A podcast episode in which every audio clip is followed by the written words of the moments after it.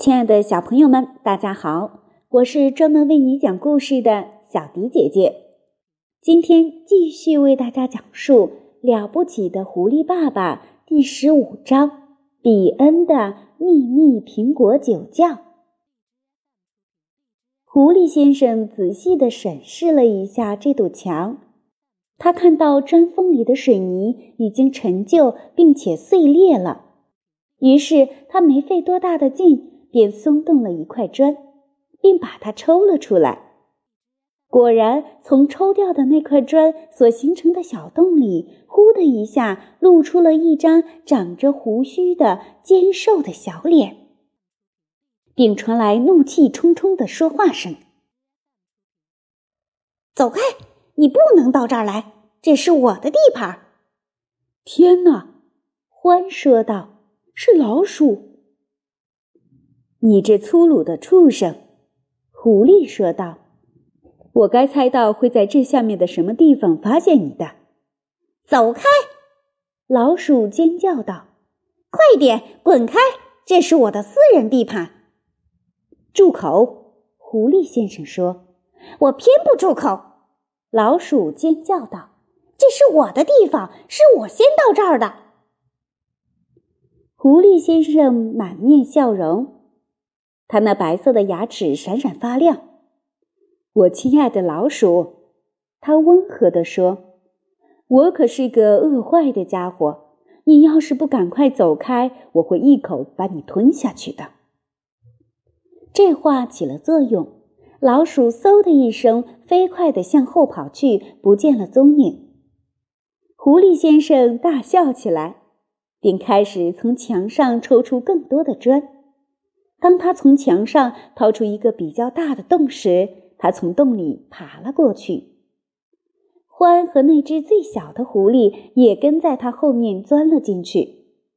他们发现自己来到了一个宽敞、潮湿而又阴暗的地窖里。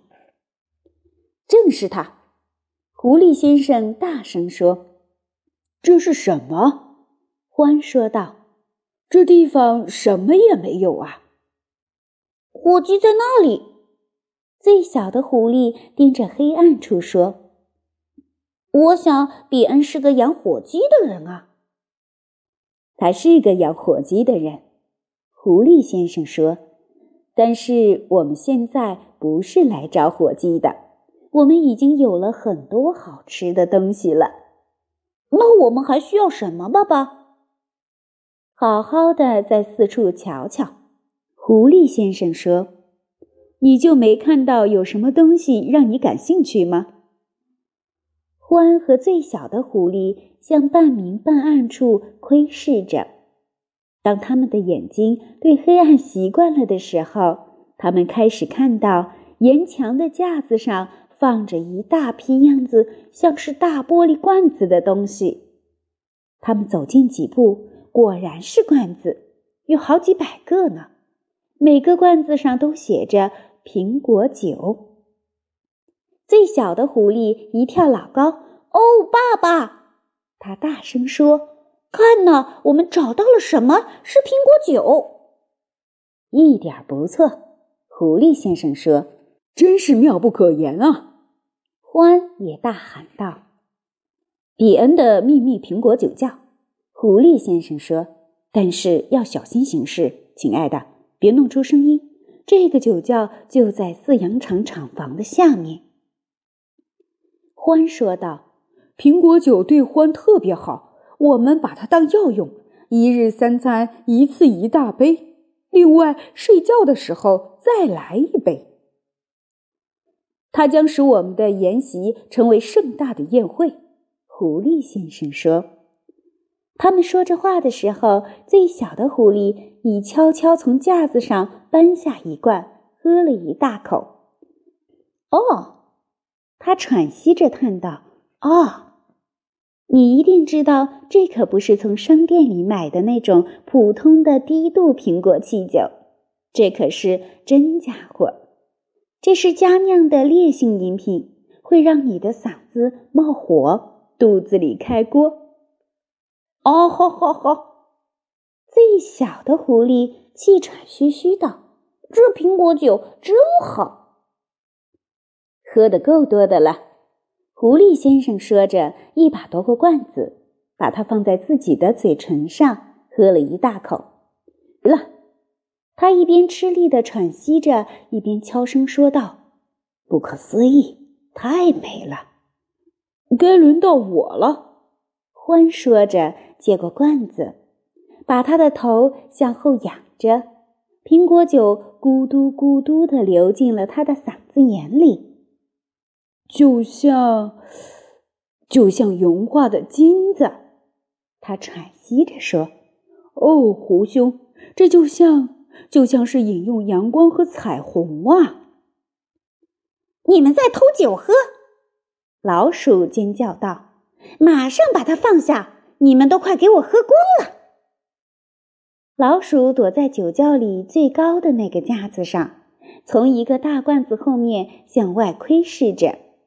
有一根小橡皮管插在罐口里，老鼠正用这根管子吸酒喝呢。你喝醉了，狐狸先生说道：“少管闲事！”老鼠尖叫道：“你们这些笨手笨脚的大笨蛋，要是到这儿来弄得一团糟，我们都得被抓住！滚开，让我自己安安静静的在这儿喝点苹果酒吧。”就在这时，他们听见上面房子里的一个女人的喊声：“梅波尔，快去拿苹果酒来！”那声音喊道。你知道比恩先生是不喜欢等个没完的，尤其是他在帐篷里过了整整一夜的时候。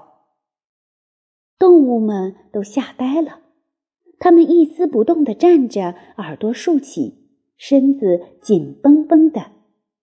随后，他们听到了一扇门被打开的声音。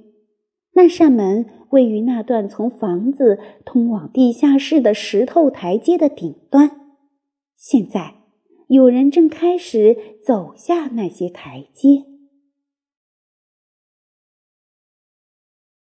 宝贝们，这就是小迪姐姐今天为大家讲述的《了不起的狐狸爸爸》第十五章——比恩的秘密苹果酒窖。当动物们正在痛快的喝苹果酒的时候，突然有一个人来到了地窖。接下来会发生什么事情呢？请大家继续收听下期的节目，我们下期节目再见啦！